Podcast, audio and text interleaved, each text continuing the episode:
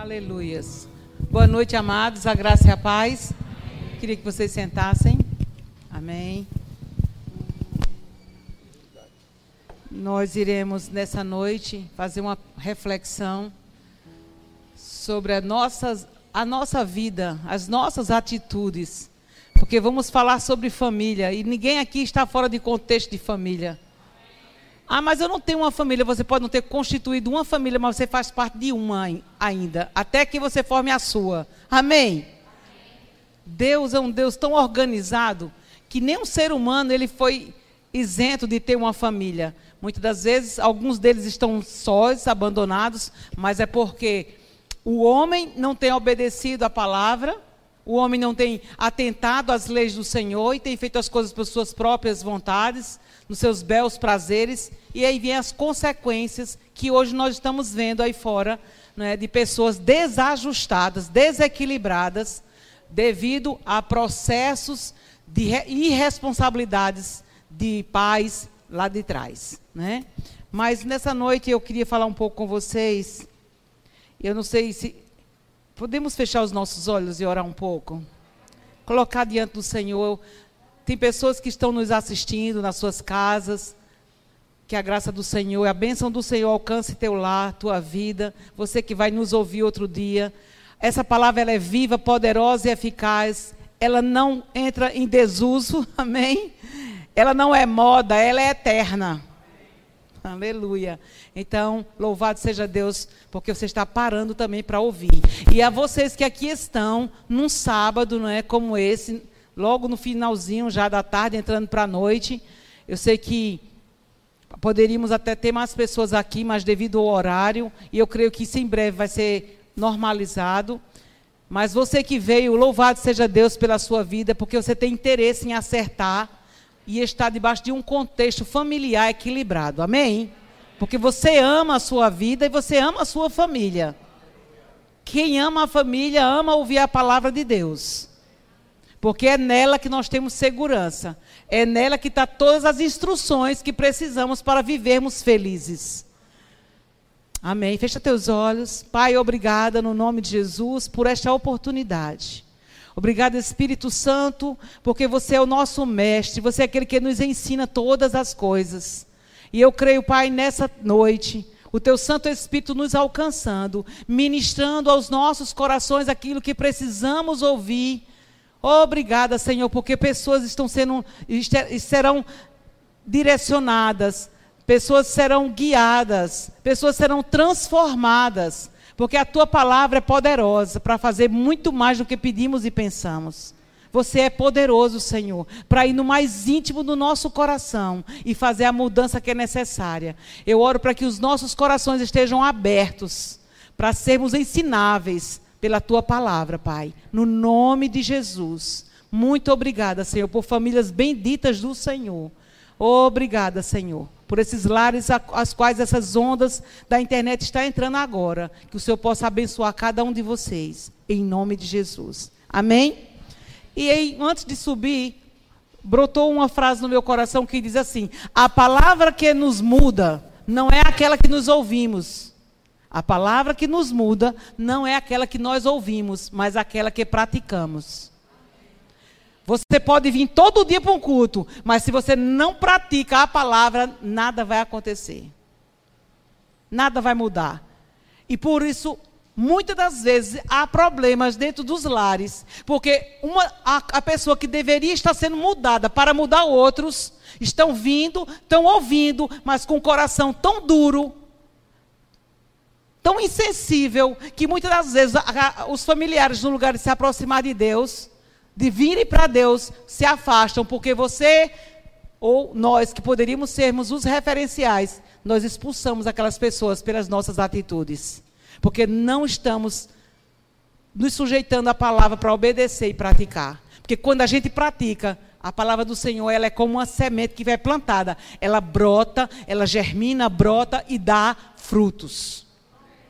E as pessoas querem comer os frutos que elas veem. Ninguém vai desejar comer um fruto de uma árvore que ainda não colocou o fruto. Eu nunca passei por uma mangueira e desejei comer uma manga sem ter visto a manga. Ou você nem está aqui. Aquilo que é desejável é porque é visto. Amém. Que seja visto em nossas vidas, não outras atitudes erradas, mas visto o poder e a glória e a manifestação de Deus em nossas vidas. Que Cristo em nós é a esperança da glória. As pessoas do mundo lá fora precisam ver a glória de Deus em nossas vidas através dos frutos que damos. Então, se nós estamos num contexto familiar e você não está dando fruto para o Senhor, porque queremos dar fruto na igreja, queremos dar fruto no trabalho, queremos dar fruto na, na comunidade, queremos trabalhar, correr de um lado para outro, mas muitas das vezes não estamos dando fruto dentro de casa, onde os nossos precisam ver. Oh, aleluia. Uma certa vez eu vi pastor Bando falando algo bem interessante. Ele disse que muitas das vezes tem muita gente aleluiada dentro das igrejas, mas em casa endemoniada. Não responde direito ao cônjuge e aos filhos. Os filhos não respondem bem para os pais. É uma falta de, de respeito. É uma falta de, de, de, de, de amor, de afeto. E muitas das vezes querem ser bem-sucedidos. Filhos que não honram os pais não atentam, mas querem estudar, meter a cara nos estudos de manhã, de tarde, de noite. Tudo é lícito, estudar e deve, mas não honra os pais. A Bíblia diz lá em Efésios capítulo 6 que há uma, a primeira promessa, a primeira coisa que com promessa é quando os filhos honram os pais. Aí existe a promessa de ser bem sucedido em tudo que fizer e terá longevidade. Sabe? Muitas das vezes, irmãos, as pessoas por, por interesse no sucesso, pisam, desprezam os princípios da palavra, os princípios de Deus. Muitos homens querem ter um sucesso, querem comprar o melhor carro da, da, do ano, querem ter a melhor casa, isso tudo é louvável. Mas quando está debaixo dos princípios da palavra, quando ninguém da família está sendo danificado por causa disso, não queira ter sucesso para depois ter felicidade. Primeiro seja feliz com a família que você tem, honre os seus, honre a Deus e o sucesso vai chegar. Deus trabalha com prevenção. É antes que, antes que as coisas aconteçam, antes que o divórcio chegue, cuide do seu casamento. Antes que seus filhos desprezem você, cuide-os dele na hora certa. Antes que seja tarde demais. Antes que sua sogra fale mal de você e rejeite, cuide bem dela, porque foi ela que deu o filho dela para você. Ou a filha. Antes que a doença chegue, cuide da sua saúde. Antes que seu, seu casamento vá para a ruína, cuide dele enquanto é tempo. Porque se você não cuida, eu vou dizer uma coisa para você: ninguém vai cuidar no seu lugar. Não ponha responsabilidade para ninguém, muito menos para o pastor e a irmã Verônica, que a esposa dele.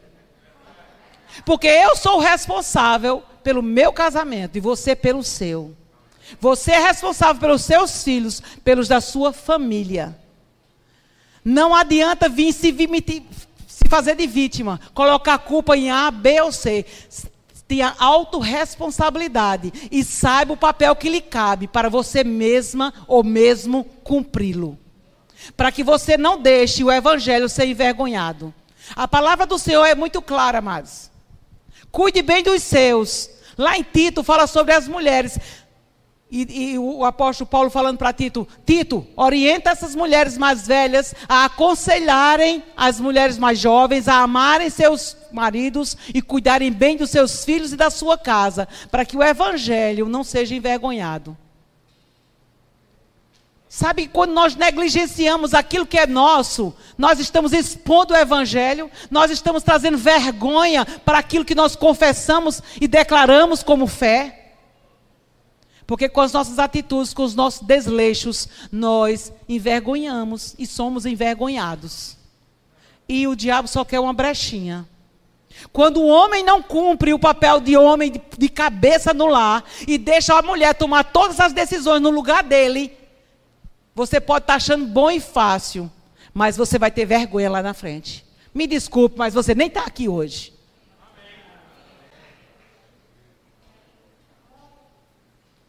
Ah, deixa ela resolver. Ah, ela não quer resolver. Não é ela que quer. Deixa. Está errado. A palavra de Deus não diz isso. A palavra de Deus diz que o homem é a glória de Deus, é o cabeça do lar. E a mulher tem que se submeter ao marido. Ah, irmã Verônica, mas a senhora não sabe que, quem ele é. Ele não toma decisão. Ele não toma nenhuma atitude. Se eu não tomar, ninguém toma. Então chama o sujeitinho para perto e conversa com ele. Amém? E diz: olha, o teu papel é esse, o meu é esse. Sabe o que é está acontecendo? Falta de diálogo. Estão levando o casamento empurrando de barriga. Filho nascendo, empurrando tudo de barriga. E depois querem serem felizes e terem bons resultados quando não querem pagar o preço chamarem para perto quem precisa estar sendo chamado para conversar. Não tenha medo, nem tenha vergonha de dizer para o seu esposo que ele está errando naquelas áreas. Seja tão sincera e aberta a ponto dele confiar que você está ali para ajudá-lo. Amados, nós não casamos sabendo de tudo. Nós mulheres não casamos sabendo o que é ser uma mulher no casamento. Nós estamos aprendendo. Cada dia eu aprendo mais. Cada dia uma de nós aqui estamos aprendendo. Por isso, e você, homem, você também não sabia de tudo, está aprendendo agora. Mas aquilo que está chegando ao seu conhecimento, está ouvindo, pratica. Porque vai fazer toda a diferença na tua casa. Vai fazer toda a diferença no teu relacionamento com a tua família. Amém? Uma certa vez, eu estava conversando com o Júlio e Pedro, a gente estava tudo reunido. E eles eram adolescentes, né? E ter dois filhos adolescentes com a casa cheia de gente o tempo todo. Eu tinha visita o tempo todo na minha casa. Deu uma melhorada agora. Mas era o tempo todo, dois, três professores foram os ministros que iriam, quando convidava para ministrar as conferências, eu hospedando, hospedando. Então, vou dizer uma coisa para você: não é fácil você ter criança crescendo, adolescente, e você tendo que corrigir uma casa cheia de pessoas, porque parece que a gente diz uma coisa, amanhã parece que você não disse nada, e você tem que voltar a dizer as mesmas coisas. Eu quero te dizer: dizer as mesmas coisas e ouvir as mesmas coisas é segurança para mim e para você. Vai nos salvar. Eles é, é, podem errar ou erram? Erram. Mas existe a graça de Deus. A graça perdoadora. Como você erra, eles erram também. Mas que tal também sermos humildes para reconhecer que quando nós, nós erramos com nossos filhos também? Aleluia. Então, uma certa vez eu estava criticando a, a atitude deles. E eles fizeram algumas ressalvas a mim, disse, mamãe, a senhora é muito crítica, tem hora que, meu Deus, é insuportável, e falou coisas assim que eu, ah, olha, eh, eu achava que eu estava certíssima, e foi caindo algumas fichas, eh, eh, Pedro e Juliano disse assim, tem coisas que, para que a senhora fazer isso na frente dos outros? Eu digo, e eu faço isso? Faz demais, a senhora nos corrige na frente dos outros, como se a gente fosse umas criancinhas. Era, era um adolescente, mas não, adolescente não quer ser mais tratado como criança. Nas horas que eles não querem ser. Agora, quando eles querem algo de nós, eles se fazem de bebezinhos. São muito espertinhos. Né? E glória a Deus pela essa, essa fase. Oh, aleluia. Eu acredito que a, a, a graça do Senhor, ela, ela vai aumentando se podemos dizer assim. Eu sei, eu sei que não, mas a graça é aumentada pela paz, né, pela sabedoria, pelo temor de Deus. Deus derrama a graça dele, é, o agir de Deus na nossa vida mesmo, para a gente administrar bem nosso lar, nas fases que nossos filhos precisam, nas crises dos casamentos que se levantam, porque houve crise no meu casamento, quando talvez esteja acontecendo no seu também. Mas eu quero dizer para você: não há nada que Deus não possa nos instruir a gente sair da situação. Aleluia. Tudo tem jeito, tudo tem solução. É só você não resistir. Abra o coração e seja humilde para aprender. O nosso amado Isavan abriu o culto dizendo que estamos é, fazendo todas as coisas novas. Né, um recomeço. E eu me lembrei lá de Isaías 43 que o Senhor disse: Eis que faço novas todas as coisas. Sabe, no casamento é necessário um renovo. É necessário vir um novo. Você imagine se não houvesse isso. Você está casado há 37, fora mais 6, 7 anos que você conhecia, 40 e poucos anos. Se não houvesse essa graça fluindo no nosso coração, essa atitude de humildade para compreender, porque você não muda ninguém. Ninguém muda ninguém. Vanessa não muda Cássio, Cássio não muda Vanessa. Só quem muda é Deus. Está me ouvindo? Só quem muda é Deus e se aquela pessoa deixar. Ninguém muda ninguém. Mas quando a gente diz assim, Senhor, me ajude a mudar, aí a coisa muda. Aí a coisa começa a mudar. Amém? Quantas e quantas vezes eu não fiz esse clamor, não era mais nem oração. Senhor, me ajude a mudar. E eu disse para Pedro Henrique e a Júlia, eu nunca fui mãe de adolescente antes, me perdoe. Eu não sabia que isso machucava tanto vocês. E até hoje, eu, eu estou aprendendo e até hoje eu, eu busco o Senhor para aprender, amados. Todo dia você precisa aprender como agradar o seu cônjuge, como agradar seus filhos. Sabe por quê? Eu só tenho dois. Tá certo que são sexo oposto, mas você pode ter às vezes dois rapazes, dois meninos, duas meninas, ou três filhos, quatro filhos, como Mike tem uma, uma creche na casa dele. Mas nenhum, cinco, mas nenhum é igual ao outro. Agora tem que caber a nós, os pais, os líderes, os responsáveis. Como nós vamos tratar essas criaturinhas lindas que Deus ama? Porque eles são a herança do Senhor. Porque a linguagem do amor é que um, você tem que entender. Se eu trato com um deles de uma forma, e se eu vou tratar o outro igual, o outro vai se doer, o outro é mais sensível, o outro é mais sabe, introspectivo. Ele vai, na hora que você fizer uma reclamação daquela forma, ele vai ficar para baixo. Mas quando a gente ama, a gente se preocupa como nós vamos nos relacionar. O que eu vou falar vai ser cura ou vai ser uma ferida que vai abrir no outro. Vocês estão aqui? Estamos tratando de família, amados. Secreto dentro da igreja é muito fácil. Mas a nossa, o nosso melhor e o maior ministério não é dentro de igreja, é a nossa casa. casa o nosso lar, a nossa família é o principal ministério de nossas vidas. Você pode não ter púlpito. Sabe o que me, às vezes me, me deixa meio um pouco, até mesmo chateado, é ver a, a, a ansiedade, a preocupação, a ganância de muitas pessoas quererem púlpito, quando na verdade nem a casa dele eles cuidam. A palavra do Senhor é muito clara lá em Timóteo, segundo Timóteo, quando fala sobre as qualificações de um obreiro, de um bispo, de um pastor, de um líder espiritual. Cuide bem dos seus, cuide bem da sua esposa, seja marido de uma só mulher. Os seus filhos sobre os cuidados, com respeito, e muitas das vezes ignoram tudo aquilo. Mas sabe qual é o problema? O problema é que eles não querem muitas das vezes glorificar a Deus, eles querem a glória para si, para aparecer. Aqueles que se preocupam muito em aparecer, vai aparecer, mas é de uma outra forma.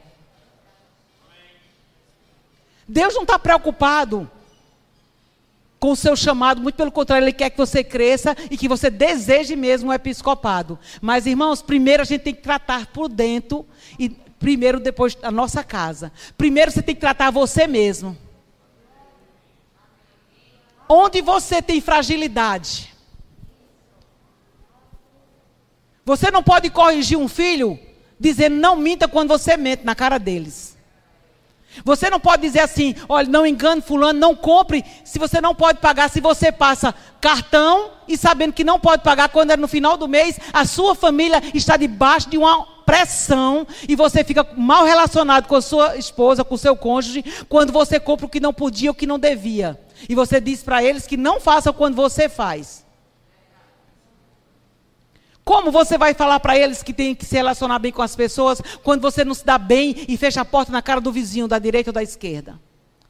Como você vai dizer para eles serem educados quando no trânsito você está dirigindo, seus filhos estão dentro do carro, o adesivo lá atrás tem dizendo assim: propriedade exclusiva de Deus. Minha família é uma bênção e quando você está chamando praga, amaldiçoando os que estão dentro do carro.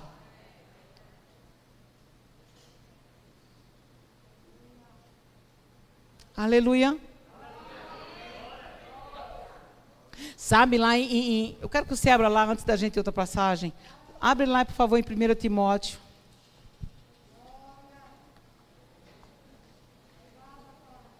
Capítulo 5. 1 Timóteo, capítulo 5, versículo 8.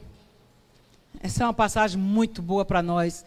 Glória a Deus porque você está aqui. Aleluia. O Senhor diz assim: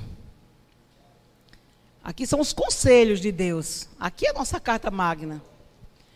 Se alguém não cuida dos seus parentes, alguma versão diz da sua família, ok? Eu gosto até mais da família, porque são os mais próximos. Se alguém não cuida dos seus familiares, da sua família, e especialmente aqui, dos seus parentes, e especialmente dos seus dos de sua própria família, perdão, negou a fé e é pior que o descrente. Irmãos, eu, eu pensei que não tivesse esse versículo na Bíblia. Porque está lá há mais de dois mil anos atrás. E parece que as pessoas não estão entendendo isso. Eu vou ler de novo, porque eu gaguejei demais para ler esse versículo. Vamos lá. Se alguém, ele não falou bispo, ele não falou pastor, ele não falou evangelista, ele falou alguém. Tem alguém aqui? Levanta a mão, por favor. Você é um alguém? Ou você é um Zé Ninguém? Diga, eu sou um alguém. Deus está falando comigo. Amém. Se alguém não cuida de seus parentes, e especialmente dos, dos suas da sua própria família, negou a fé e é pior que um descrente. Eu pensei que negar a fé era jogar a Bíblia no chão e eu pisar. Eu pensei que negar a fé era deixar de vir para o culto. Passar dez, dez, dez, dez domingos sem vir para o culto era negar a fé. Aí eu lendo esse versículo, me lembrei que Jesus disse que eu sou pior, pior do que um descrente. Irmão, se um descrente, um ímpio, um, um pecador lá fora, muitas das vezes, muitas das vezes, estão tratando a família e cuidando da família, cercando a família com cuidado, muito melhor do que quem é crente. Porque o que está tendo de divórcio no meio da igreja, no meio do, do povo cristão, que se diz cristão, é uma coisa vergonhosa. Vergonhosa. E ele diz assim: olha, se você não cuida dos da sua família, da própria fé, você negou a própria fé e é pior do que um descrente. Então, olha, quero dizer uma coisa para vocês, baseado na palavra. Se você não está cuidando bem dos seus, você é pior do que um descrente, do que o seu vizinho que bota forró a noite todinha. Não sou eu que estou dizendo, é a Bíblia que está dizendo. Porque você que é luz, você tem que clarear onde você mora. As pessoas têm que sair das trevas, da escuridão, por causa de você que é luz. Mas se você tem uma família e você diz que é cristão, e você está andando nas trevas, você está deixando todo mundo andando cego também, você é pior. Porque eles já estão nas trevas, mas você tem uma aliança com Deus, é para ser luz. Então, a sua responsabilidade é maior diante de Deus. Amém? Amém. Me fez lembrar agora uma passagem que, tá, tem lá em Gênesis. Nós não vamos abrir agora. Daqui a pouco nós vamos para 1 Samuel. Mas olha, irmãos, o ambiente, deixa eu falar uma coisa para você. O ambiente que você frequenta, as pessoas com quem você se associa, aquilo que você vê que está dentro dos seus olhos e aquilo que você ouve influencia seu coração. Vocês estão aqui? Como é que uma pessoa casada, por exemplo, um homem casado, vai estar o tempo todo andando com solteiros?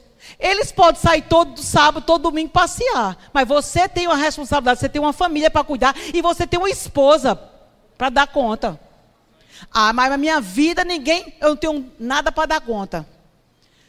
Se numa família os comportamentos e cada um decide suas leis, cada um estabelece seu espaço e suas leis dentro de casa, essa família já está dividida dentro da sua própria casa e é uma, uma boa família para o diabo trabalhar de todos os lados. Porque Jesus disse: Uma casa dividida não subsiste. E não subsiste mesmo. A qualquer hora vai, o que está dentro vai explodir, irmãos. Porque não tem como esconder por muito tempo. Uma casa dividida não subsiste. Agora, um lar, por mais humilde que seja, debaixo de um salário mínimo de recursos, mas tem unidade, tem paz, tem respeito, tem harmonia. Deus derrama a bênção, que as coisas superam de uma forma extraordinária e você não sabe o milagre que aconteceu, porque é sobrenatural. Mas muitas das vezes está todo mundo correndo de um lado para outro, cada um cuidando da sua vida, mas não cuida da família que construiu. Então o dinheiro não dá para nada. E cada vez mais buscam trabalhar mais para ter mais, enquanto que o afeto, o afeto dentro de casa, o amor, o cuidado, o carinho, estão deixando na mão da babá. Você sabe quem é a babá? Mais, mais famosa do mundo? A televisão. Estão deixando os cuidados na mão da babá virtual. E agora do celular. Tá, a rede social, o celular, está pior do que a televisão. Porque só tem duas coisas que inconscientemente você diz: ou Deus, ou Jesus, ou você dá um jeito, ou vai ser o joguinho no celular para o meu filho se acalmar. Mas você confia mais no joguinho do que, do que em Deus. Porque quando o menino pega o celular e aquela tela de jogo, parece que é um feitiço entra no menino e tudo se acalma. Eu não vou dizer o nome, mas uma certa vez eu estava conversando com a irmã e o menino inquieto, mas era uma inquietação, irmã. Eu falei, já já eu vou botar a mão nesse, nesse menino, ou eu vou orar e expulsar esse demônio. Mas era uma inquietação porque ele queria o celular da que estava na bolsa da mãe dele. E o tempo todo, subindo no colo da mãe, puxando a bolsa, ela, menino, vai para lá, e ninguém, e o tempo todo. E eu só, Jesus me ajude. Aí estava o meu, que está na bolsa. Estava o meu assim. Ele, pô, pegou meu celular e disse: Qual é a senha? Eu digo: A senha não, meu irmão, me dá para cá. Você pode pegar a senha de quem você quiser, mas o meu não. Sabe o que é isso? Costume. Estão criando assim. Estão jogando a responsabilidade para a vovó, para o vovô, para a titia. Ah, irmã Verônica, mas eu preciso trabalhar. Certo, concordo plenamente. Mas não pense que o, o, o suprimento que você está lá fora vai ter que suprir a necessidade afetiva que a criança precisa. Eles não entendem. Você precisa conversar com seu esposo. Você precisa conversar com Deus. Se tem dois, três empregos, quatro, cinco, mas está seu filho abandonado, largue de um, largue de dois, se for necessário. E viva com ele e você vai ver o que Deus vai fazer. A responsabilidade é sua. Foi você que botou ele no mundo. É você que vai prestar conta diante de Deus. Irmãos, nós não iremos prestar conta diante de Deus das viagens internacionais que você foi pregar lá fora. Dos cultos que você pregou em determinado lugar. Mas você vai prestar conta diante de Deus de como você criou, de como você cuidou da sua família. A Bíblia está recheada de versículos, de ensinamentos de como deve se comportar o pai a mãe e os filhos. Amém? Amém? Filho é uma benção, mas tem o um lugar deles. Porque filhos, nós criamos, amamos, cuidamos, vai crescer e vai pegar asa e vai voar.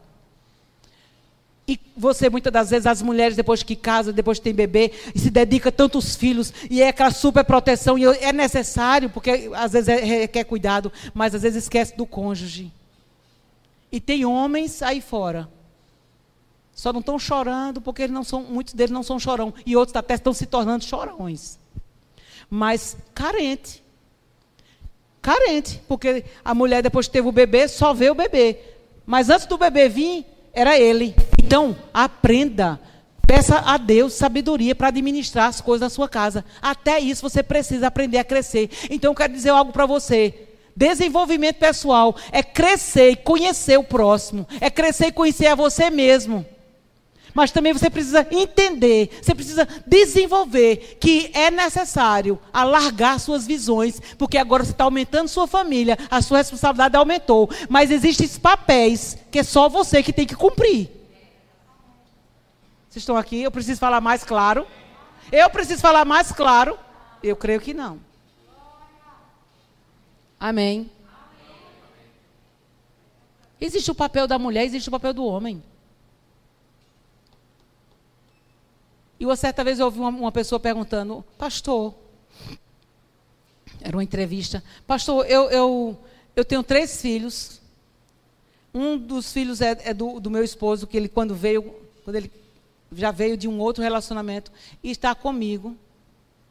E eu estou cuidando dele com muito amor. Só que a despesa aumentou e meu marido disse, eu comecei a trabalhar e agora a sobrecarga está todinha sobre mim. Eu tenho que cuidar dos filhos, da casa, fazer almoço, lavar, passar, cozinhar. E ele disse que eu tenho que pagar metade das despesas em casa. Ou mais. O que é que eu devo fazer? A resposta foi: chame o sujeitinho para perto e tenha uma conversa. Porque quem ama, cuida. Quem ama, não escraviza. Quem ama tem cuidado. Quem ama está procurando agradar e não escravizar e fazer o outro morrer antes do tempo. Ô, oh, você está aqui? Aleluia. Sabe, irmãos, às vezes no nosso dia a dia a gente, sabe, leva tudo no normal, no, no cotidiano, no natural ou no automático. Mas casamento e família não é automático, é uma planta. Que você tem que estar tá regando. Você pode não estar tá perto fisicamente, o dia todo, mas você pode acompanhar. Está tudo bem com você? Onde você está agora? Estou orando por você. Que Deus te abençoe. Dormiu bem? Se acordou bem? Já almoçou? Amém. Emílio está aqui de prova. Eu, eu não sou uma mulher que fico 24 horas. Cadê tu? Onde você está? E não sei o que lá. Não, isso também cansa. Ai, meu Deus do céu. Eu não sei como é que tem homens que suportam um negócio desse. E como tem mulheres que também suportam. Não é isso que Deus está falando. Mas, sabe, irmãos, por mais humilde, por mais simples que você seja, procura agradar as pessoas que estão 24 horas ao teu redor. Porque quando a enfermidade chega, quando a velhice chega, quem vai estar ao teu lado é teu cônjuge. Não é teu colega de trabalho, teu, teu amigo que joga pelada, não. Futebol, não. Não é o teu companheiro de piadas. É tua esposa, é o teu marido. Então cuida bem dele. Aleluia. Seja a amiga dele. Você, homem, seja e tenha a sua esposa como uma amiga, não como uma inimiga. Cresçam juntos. Esse negócio de homem crescer, crescer e a mulher tem que ficar para trás. Ei, mulheres, vocês que estão aqui, procurem des desenvolver. Façam um curso, leiam bons livros. Tire alguma coisa que retém o que é bom da internet e você desenvolva. Faça um desenvolvimento formas de aprender a fazer outras coisas. Amém? Ah, mas ele está ele está estudando. Deixa ele, deixa ele, deixa ele. E você, onde vai ficar nesse negócio? Cresça também. Se você tem sabedoria, se você tem um dom, se você tem um ponto forte, não é? Para ser uma empreendedora, para ser uma comerciante, por que não? E por que não? Não sobrecarregue só o marido esperando que tem que ser ele que tem que fazer tudo. Se você sabe fazer alguma coisa e pode vender, pode negociar, pode dar uma ligação, pode facilitar, pode influenciar de uma outra forma, faça. Faça. Se tem que trabalhar fora, que faça. Mas até certo limite, não ao ponto de prejudicar seu relacionamento com a sua casa, com seu marido e com seus filhos. Eu lembro-me que quando eu trabalhava numa multinacional, eu era absorvida praticamente totalmente pelo trabalho. E foram uns 16 anos. Mas pense, e hoje eu entendo muito bem o que é o sucesso não traz felicidade. Muitas das vezes um bom salário pode comprar muitas coisas, mas não compra felicidade. Não compra felicidade. Eu tinha um bom salário, uma boa posição nessa multinacional, mas era uma infeliz e só vivia morrendo de gastrite. Você entende? E meu marido com o coração bem longe de mim. Ele não diga, ele precisa dizer não, porque eu conhecia, eu sabia. a ponto da gente querer até se separar. Mas glória a Deus que essa palavra chegou. Deus usou pessoas para intervir na causa. E para a glória e honra do Senhor. Tudo foi refeito, tudo foi restaurado. Eu por isso que eu quero dizer nada. Aonde está o ponto agora? Tá bom, pode melhorar. Tá ruim, vai melhorar agora. Você entende? Só depende de você. Ah, mas ele não mudou, irmã Verônica. Eu falo, falo, ele não mudou. Mude você primeiro. Mude você primeiro. E esteja preparado para muitas das vezes levar pancada também. Uma certa vez estávamos indo para casa. Isso precisa de ter coragem, viu, para falar. Uma certa vez estávamos indo, tínhamos terminado um culto, eu pego um caminho, bem pensativa. Eu cheguei para Emílio e disse assim: Emílio, você sabe que ninguém muda ninguém, não é? Ele disse, é, isso é verdade, eu que o diga. Eu disse, certo. Agora, se você pudesse me mudar, em que área você me mudaria? Você tem que estar preparado agora para ouvir. Porque você fez a pergunta. Eu respirei fundo. Respirei fundo. Digo, já vem pancada. Espírito Santo me ajude. Porque eu tinha. Eu estou sendo tratada ainda. O hábito de que quando alguém vai falar algo para mim, eu já vou dando a resposta. Já vou me, me defendendo. Estou sendo tratada nisso, amém? Acho que talvez aqui nessa sala, só a irmã Verônica que tem esse defeito. Aí eu respirando, respirando fundo, né? Se, olha, gente, presta atenção. Pense num segredo maravilhoso. É quando você está debaixo de pressão e a, a palavra está querendo sair, está na ponta da língua, mas você sabe porque sabe, ou você vai se machucar ou vai machucar alguém. Então pare e pense duas vezes antes de falar. Aí sabe o que, é que você faz? Respira bem fundo, segura e solta. Respira bem fundo, segura, depois solta entre os dentes. Isso vai levar oxigênio para o cérebro e vai trazer mais uma boa consciência para você. Vai trazer um certo equilíbrio. Amém? Isso é uma boa dica que eu estou dando, é dica de ouro. Não responda sem respirar, sem pensar. Tira a máscara. Aí eu pensei, olha, eu na minha ingenuidade, ainda achando, olha para aí, que eu não tinha nem defeito, que não ia me mudar em nada. Ele disse: ninguém muda ninguém, mas se eu pudesse mudar você, eu mudaria nisso, nisso e nisso. Aí respirei mais fundo ainda, irmãos. Vocês estão doidos para saber o que foi que ele me disse, né? Mas não vou dizer não. Pergunte você ao seu cônjuge esteja pronto para receber o que ele vai dizer e você trabalhar junto com ele nisso. Agora, homens de Deus, abençoados, lindões de Jesus. Tenha a humildade de perguntar também à sua esposa: Meu amor, minha linda, minha princesa. Eu sei que ninguém muda ninguém, mas se você pudesse mudar em mim, o que você queria ver em mim transformado? Olha. Aí, mulher de Deus, poderosa, sábia, você vai no ponto neufrágil, diz com poucas palavras, isso, isso e isso. Um exemplo, um exemplo, ok? É ok? Um exemplo. Eu queria que você deixasse de ser avarento. Confiasse em mim e deixasse eu fazer a feira, porque eu sei o que precisa dentro de casa. Porque isso me machuca. Irmão, você precisa saber o que, que machuca a sua esposa. Eu estou dando um exemplo, ok? Porque como é que você quer viver a dois? Beijos, abraços, carinhos, se você não confia no outro, nas mínimas coisas. Amém, amados? A Bíblia diz lá no, Provérbio 31 que aquela mulher, ela tinha muitos pontos fortes. Né? Por isso que eu falei, se ela é uma empreendedora, se ela sabe trabalhar, deixa a mulher trabalhar. Mas a Bíblia diz que o marido dela era louvado na, nas portas. Porque ela sabia, porque o, o coração do marido confiava na sua esposa. Agora, nada melhor do que fazer as coisas combinadas, amém? Não é simplesmente como a irmã Verônica outrora, isso trouxe muito problema, que a Emílio sempre rebatia. Verônica, por que você fez isso sem falar comigo? Eu dizia, mas não é o certo? Custava, na, eh, ele, custava nada você ter me comunicado antes de fazer? Então hoje eu não faço mais nada sem antes comunicar, mas isso levou tempo. Esse homem foi paciente demais comigo, amadas. Amados. Então seja paciente também com o seu. Amém. Hoje ele está usufruindo o melhor de Deus dessa terra, ao meu lado. Eu já disse a Emílio, a melhor coisa que aconteceu na vida de Emílio foi conhecer Jesus. E a segunda coisa, ter casado comigo. Será que seu cônjuge pode dizer a mesma coisa de você?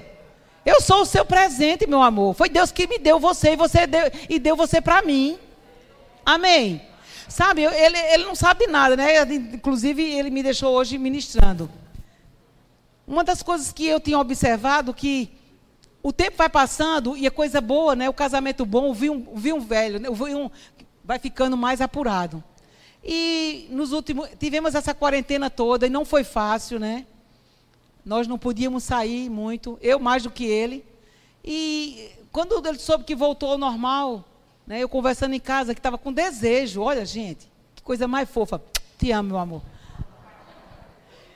Eu estava com desejo, não estou grávida. E a mulher não precisa estar grávida para ter desejo. Homens, preste atenção nos desejos da tua mulher. Porque ela vai realizar, realizar o desejo também do teu coração. E ele soube que eu estava com desejo de comer aqueles pastel de Belém que tem lá no, no shopping Boa Viagem. Eu estava com desejo que já fomos em Portugal e eu comia lá, sabe? Eu me lambuzava. Então, conversando na mesa, meu filho falou: Ah, mamãe, lá no shopping de Boa Viagem tem uma, uma, uma, uma, lanchonete, lá um espaço, somente de docinhos e salgados de Portugal. Eu falei, ai meu Deus, sabe? Eu fiquei feito Davi. Davi que desejou beber aquela água. E que os, os valentões dele arriscaram a vida para dar água para Davi. Aquele desejo. Sabe, irmãos, quando foi ontem, né? Ele disse assim: se descansou o almoço, se arrume e mais tarde nós vamos sair. Eu digo, opa.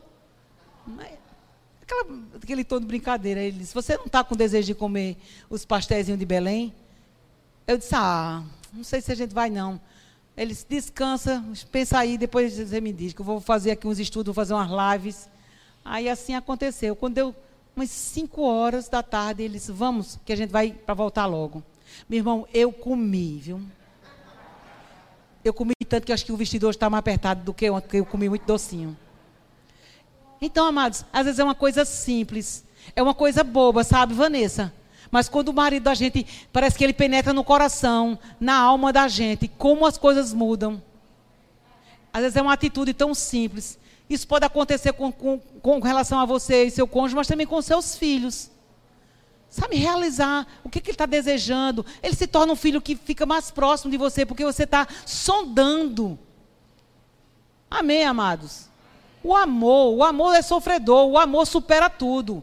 Mas o amor também sofre, mas vale a pena. Vale a pena. Amém? Abra lá, eu estou terminando, mas eu quero, não posso deixar de falar de uma passagem que me chama muita atenção. É lá em 1 Samuel capítulo 30. Já estou daqui a pouco terminando.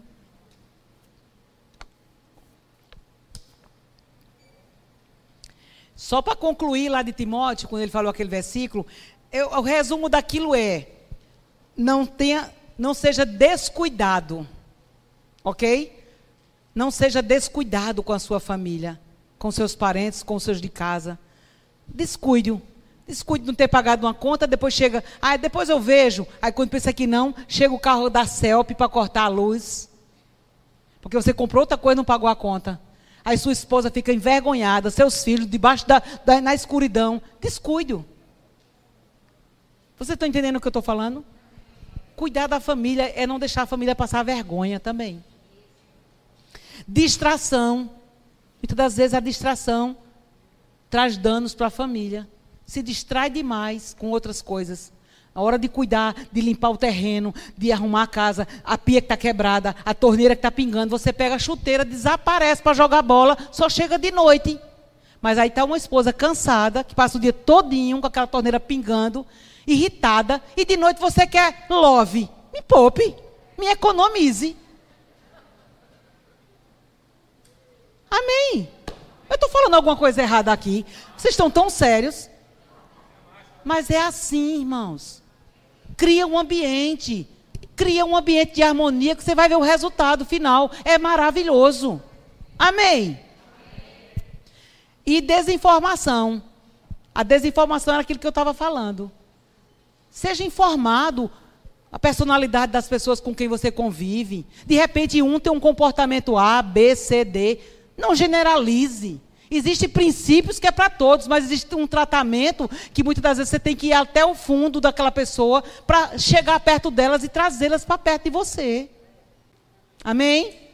Então, estude, leia bons livros falando sobre é, quem é freumático, quem é colérico. Compreenda, conheça as pessoas que estão ao seu redor, como elas agem e reagem.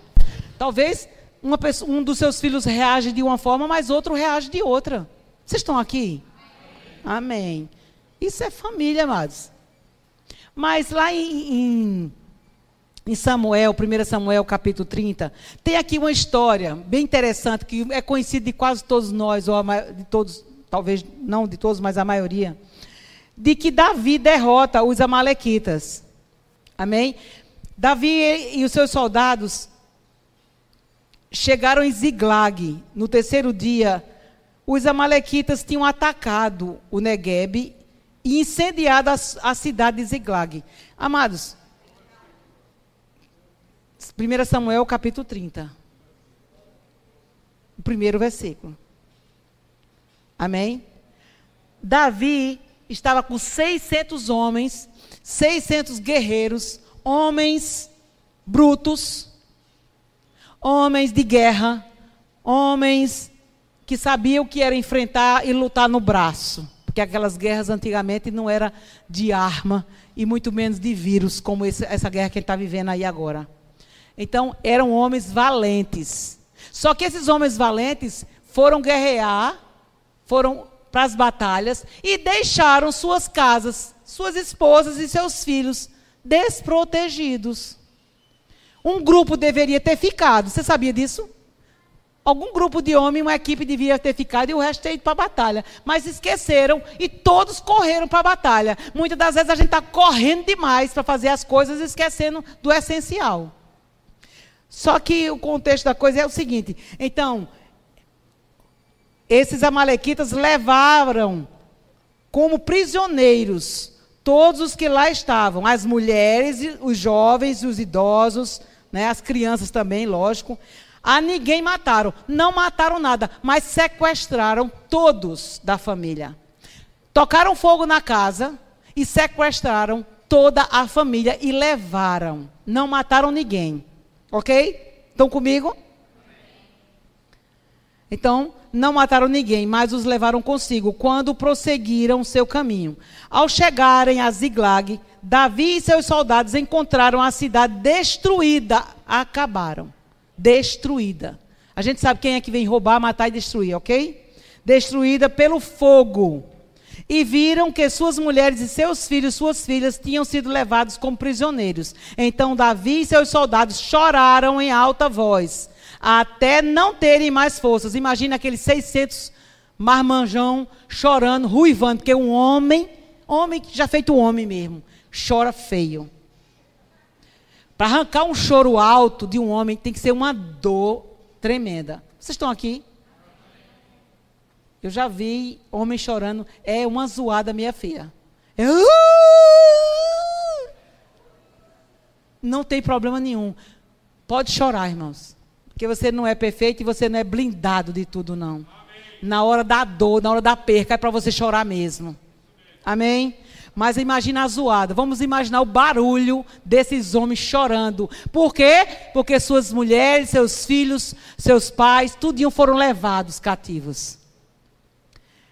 Então, Davi e seus soldados choraram em alta voz, não terem mais força. As duas mulheres de Davi tinham sido levadas, Ainoã e de Gesiel e Abigail de Carmelo, a que fora mulher de Nabal. Davi ficou profundamente angustiado. Também não é para menos, né?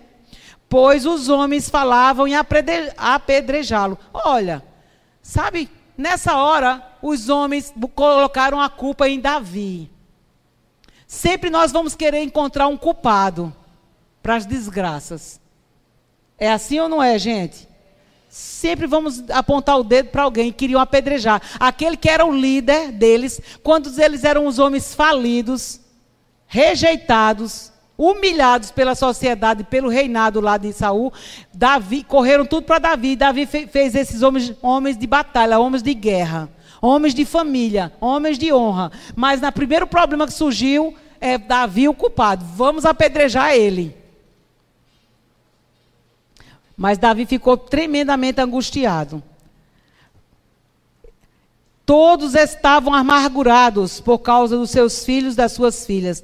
Davi, porém, fortaleceu-se no Senhor, o seu Deus. Olha aqui o nosso segredo quando nós estivermos diante das nossas tribulações familiares. É se fortalecer no Senhor. Ei, você que está me ouvindo, está passando problema de família, de casamento, de filho nas drogas, de marido com amante, de problema financeiro. Não sei qual é o teu problema. Mas se fortaleça no Senhor. Se fortaleça no Senhor, porque Ele é o único que tem as estratégias certas, os caminhos certos, a resposta certa para o nosso problema. Então Davi se fortaleceu no Senhor. Então Davi disse ao sacerdote Abiatar, filho de Aimeleque: Traga-me o colete sacerdotal. Abiatar trouxe a Davi e ele perguntou ao Senhor: Devo perseguir esse bando de invasores? Irei alcançá-los? Uma conversa com Deus. Senhor, a situação é essa. O problema é esse. Os sentimentos que eu estou passando é esse. O que eu devo fazer? Me ajude. Qual é a resposta? É ter comunhão com Deus e a resposta virá. E o Senhor respondeu. A Bíblia diz que aquele que bate, se abre. Aquele que pede, recebe. Aleluia. Porque muitas das vezes queremos a resposta do pastor, queremos a resposta do colega, queremos a resposta do YouTube, queremos a resposta do patrão, mas não buscamos ao Senhor.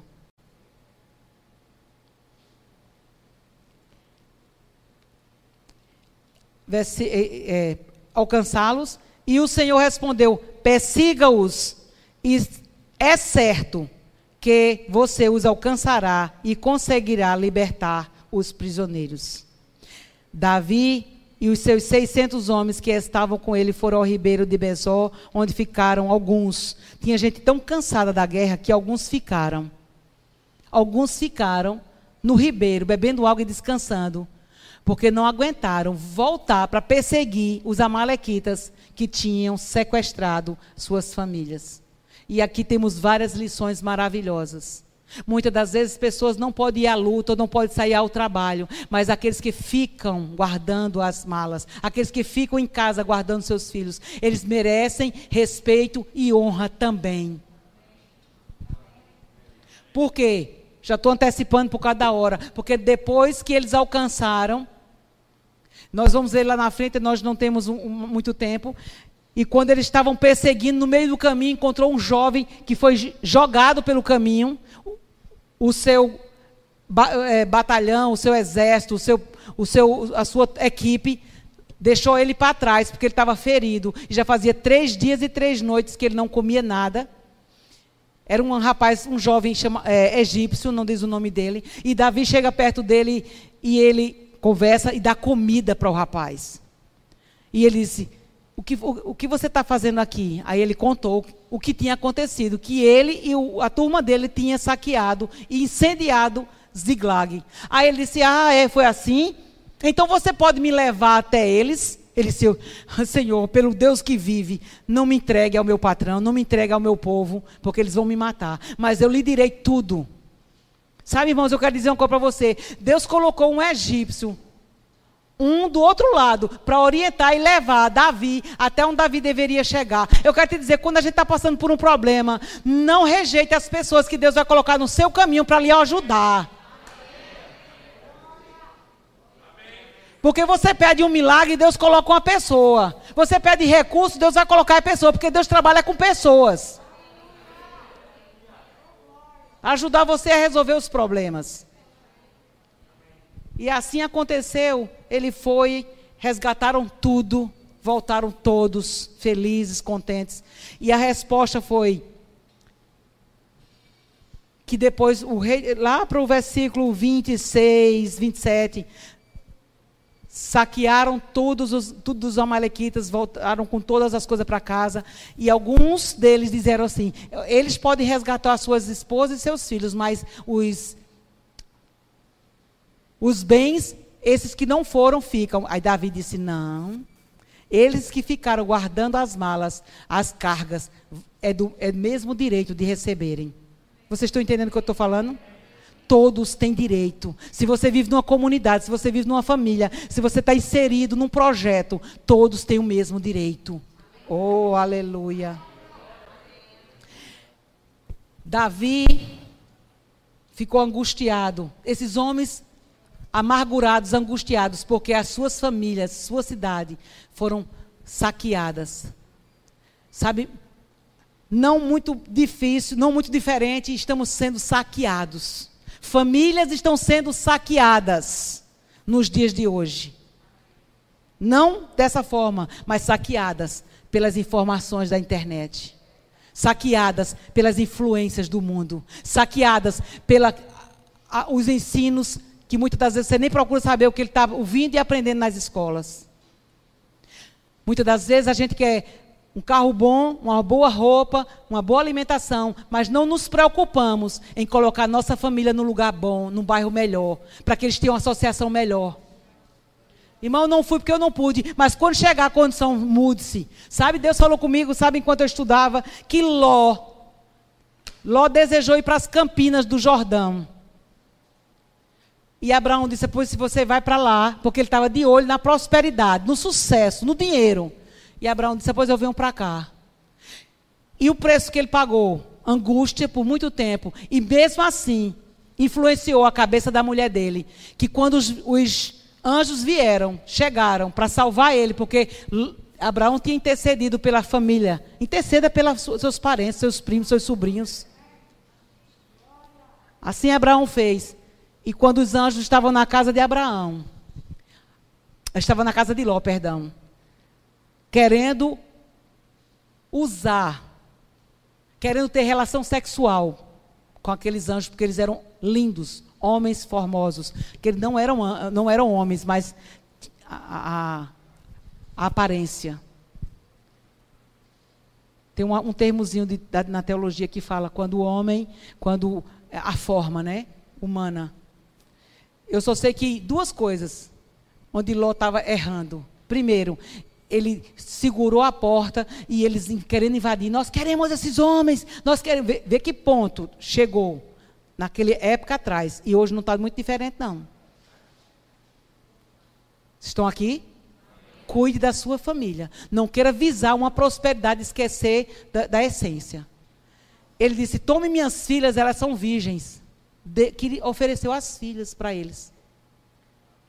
Eles não quiseram porque não, não tinham interesse por mulher.